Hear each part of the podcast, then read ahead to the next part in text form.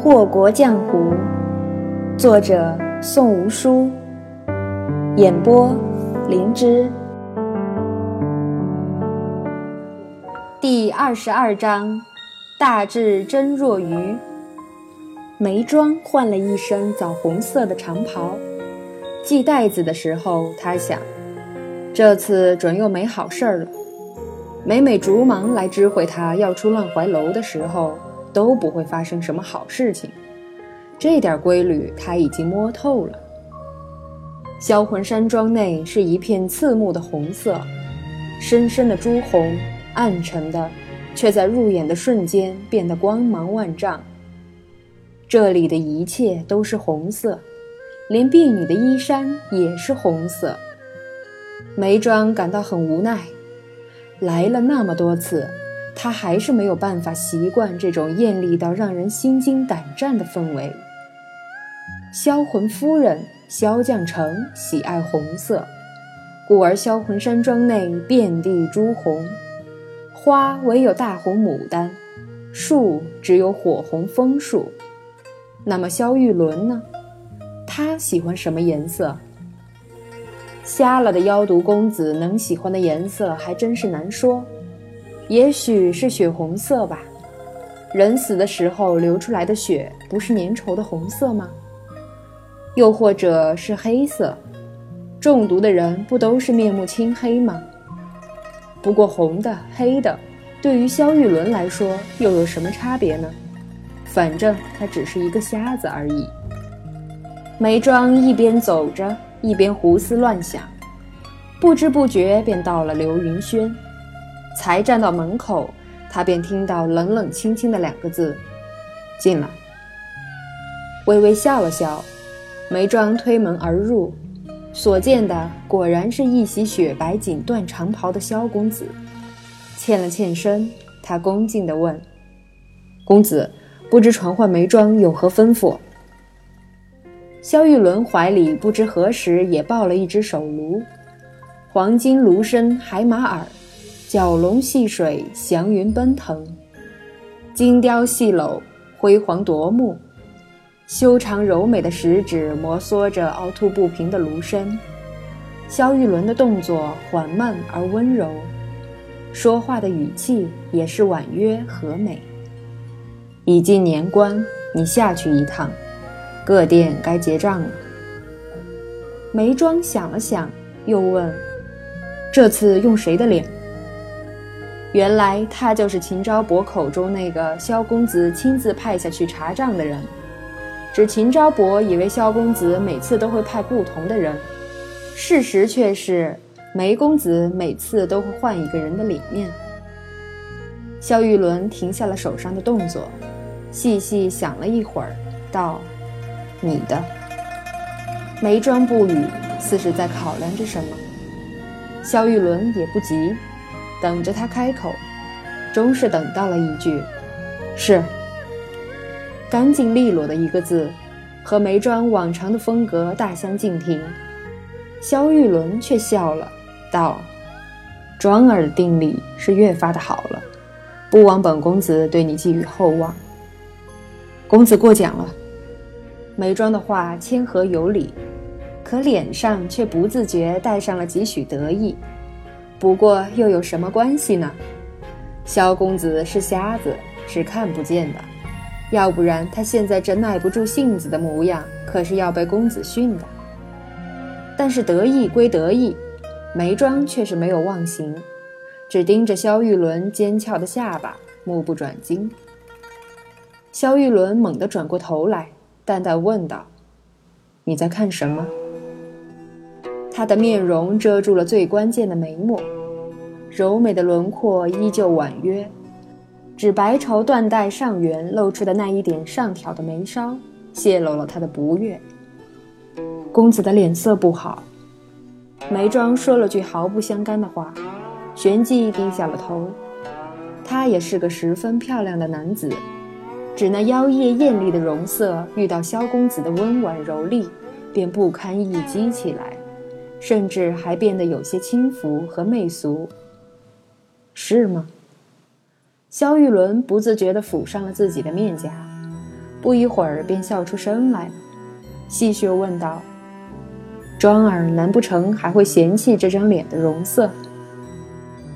乱怀楼四君子里最为神秘的就是这位名唤梅庄的梅公子了。如果说兰场、菊让偶现于人前，那梅庄便是只出现在乱怀楼自家人眼前。兰公子最得青睐，竹公子最得信任，菊公子最得重用。那么梅公子呢？梅公子最得放心。千变万化的梅公子最是顽劣，也最是执着。他和其他三公子都不同。他留在乱怀楼，并非是因了柳灵玉的教养之恩，而是为了萧玉伦的这张脸。当一个人有了十分痴迷的事物的时候，那么只要把握住这样事物，你便能完全的操控它。醉心于易容术的梅庄，最为痴迷的。就是各种各样的美人容颜，在他眼里，能做他主子的是教养他的柳灵玉，而能拴住他心的却是萧玉伦的这张脸。柳灵玉自然是美的，金贵温柔，婉丽多情。萧玉伦的脸也是这样，但有一点是不同的，在梅庄的眼里，这张跟柳灵玉相似的颜面。因了被遮住了眉眼而愈加的神秘诱人。萧玉伦当初问他愿不愿意来销魂山庄做事的时候，他扬起漂亮的脸，用琉璃一样流光溢彩的眼睛盯住萧玉伦，道：“愿意。”萧玉伦的眼睛瞎了，就算是没瞎，眼睛上蒙着白绸缎带，也看不到任何东西。他瞧不见眉庄的眼神。却感觉得到那孩子眼里灼人的热度。这个孩子喜欢他的脸，尽管只能看到一半。你为什么喜欢本公子的脸？萧玉伦已有一段时日未曾为难过旁人，心下有些寂寞，突然就起了逗弄他的心思。好看。眉庄大概觉察出了萧公子逗弄的心思，便只简单说了两个字。这种时候还是少说话为妙，祸从口出，言多必失，这也是柳公子教他的保命绝招之一。看不到眉目，是不是让你很失望？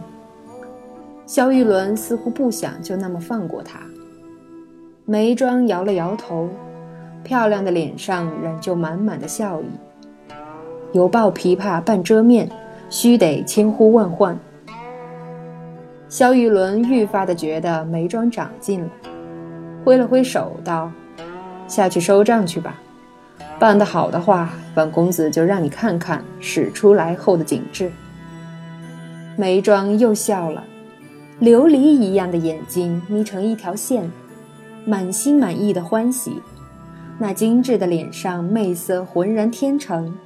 他摆了摆手道：“不急不急，柳公子的眉目好看。”萧公子的应该也不差。萧玉伦见不到他的笑脸，故而也见不到那双琉璃般的眼珠里惑人的神色。眉庄高兴的时候，声音也变得十分天真，好似吃饱了的小孩子，有种甜甜的满足感。萧玉伦很喜欢他这样天真满足的样子，故而不太想让他太为难。今日的逗弄就到这里。之后，眉庄就下去了。萧玉伦坐在流云轩内，以手支额，唇角含笑。萧玉伦喜欢自己的脸，在他极小的时候，原帝会抱着他，然后揉捏着他的脸蛋儿，冲萧将成说：“看看咱们的伦儿长得多像你，长大了肯定也是个容色绝代的美人。”那时候，萧将成仰作恼怒。喝道：“胡说什么呢？伦儿可是男孩。”而元帝笑出声来，低沉的嗓音回荡在萧玉伦的耳边：“你娘生气了，呵呵，生气了都那么漂亮，真真是天下第一等的美人儿啊！”然后原地还会转过头来哄着萧将成道：“好了好了，别生气啊，咱们伦儿将来肯定是天下第一等的翩翩公子，到时候迷倒千百大家闺秀，定能抱得美人归。”萧玉伦八岁的时候就瞎了，他脑中自己幼时的模样早已模糊。长大了的模样更是不知究竟如何。虽然他看不到自己的五官，可丹珠会一遍又一遍地告诉他：“公子，你长得可真好看，跟夫人一模一样。”在萧玉伦的心里，萧将成是最好的母亲。她绝色倾城，聪慧不凡。她像一把火焰，让每个人都感觉到她的温暖。只这样的母亲死在周玉印的手上，死于一杯鸩酒，他无法原谅。更何况，那一位贪欢还叫他五脏俱损，不能人道。萧公子在刘云轩惬意休憩的时候，九姨在乱怀楼忙得可谓是脚不点地。小厨房里热火朝天，九姨瞧着四处蒸腾的热气。狠狠地嗅了嗅混合了各种香味的空气，暗自道：“柳公子去哪儿了？怎么最近都不见他来找本姑娘麻烦？这人呐就是这样，原本还嫌人家老是来找麻烦，巴不得有多远躲多远。可现在人家不来招惹，自己倒又想念起来了。”兰场，平地一声雷，九姑娘又咋呼开了。兰场一听这声音的架势，当下就知道是九姑娘在叫唤，立刻从小厨房外推门而入，皱眉问道：“九姑娘有何吩咐？”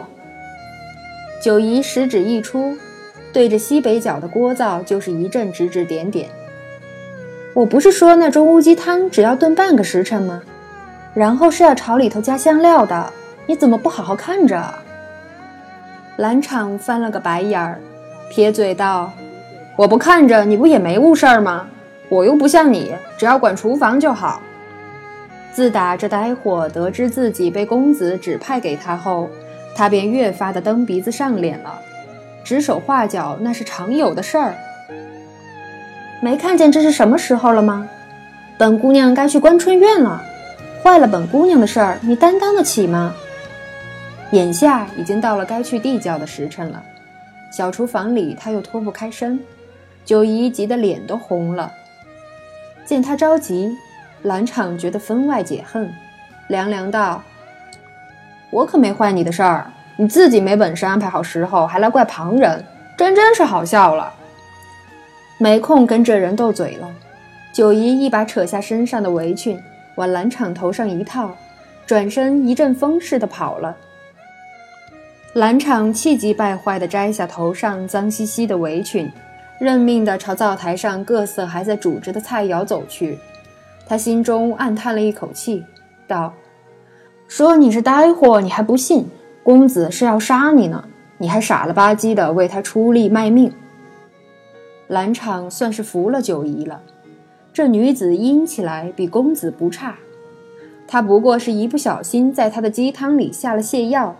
他发觉以后，二话不说就点了他的穴道，将那碗大补的鸡汤给他灌了下去，还叮嘱他不准服药，害得他其后好几天都浑身发软，腿脚乏力。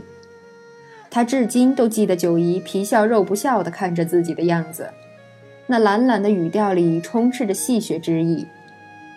这叫什么？知道吗？那女子得意地看着他，笑道。天作孽犹可恕，自作孽不可活。之后，兰场的小动作无一不被识破，非但没整到九姨，反而把自己整了个够呛。要不然，如今他怎么这么听话？兰场觉得九姨是聪明的，但为何她有时候却又那么笨呢？他想不通。有时候，他觉得九姨跟自家公子特别像。这种感触在九姨回到兰厅，仅仅坐下喝茶的时候尤为明显。一袭男装的九姨端坐在楠木交椅上，三指托着茶盏，另一只手捏着碗盖儿，一下又一下地拂去碗里飘着的茶叶沫，慢悠悠、不急不缓的考究姿势，像极了柳灵玉。透过氤氲的茶雾，兰场看不清九姨的眼睛，他只觉得她漆黑的瞳仁深不见底。不得不承认，兰场先前是十分嫌弃九姨的，一个呆货。一个贪财怕死的狗腿杀手，这样的九姨算是什么东西？什么都不是。故而在他心里，九姨的到来就是典型的鸠占鹊巢。可就在这个女子入住了兰厅不久后，他发现他错了。或许这个人也是个狠角色，甚至他隐隐觉得，九姨是知道些什么的，只是不动声色而已。兰场猜对了，九姨是知道一些的，比如柳灵玉中毒了，比如红野如今的任务便是牢牢看着自己，比如菊让时不时会在关春院周围溜达巡查，比如兰场每天夜里都会给自己下药，再比如有些药膳的配方一起吃就是某种毒药，而另一些一起吃就是某种毒的解药。九姨不明白的是，她这样一个待在人群中顷刻便可淹没的女子，究竟有什么值得一群人为了他如此奔波劳累的地方？他低下头看着自己手腕上几不可见的伤口，神情若有所思。那些药吃下去并没有什么特别的毒性，不像是要毒杀自己，反而更像是在尝试。至于他们想得到什么结果，他猜不到。面前的金丝笼里，是雪蝶翩跹起舞，灯火映着那硕大的幽蓝蝶翅，招摇宛若地狱业火。你们想出去吗？他对着那几只妄图逃脱的嗜血蝶喃喃道：“别费劲了，金丝笼间隙大，可外头罩着细孔渔网。”你们怎么逃得掉呢？他如今的处境不就是如同这几只嗜血蝶一样吗？表面上风平浪静，日日可酒足饭饱，而本质却是无可奈何，非得要装聋作哑。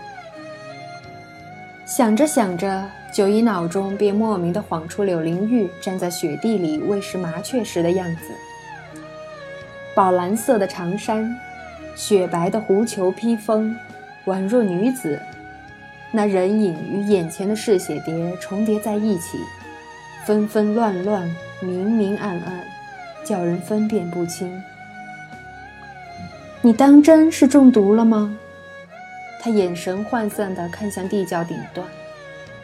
那般好看的人死了，当真是可惜呀。他倒是不曾多想。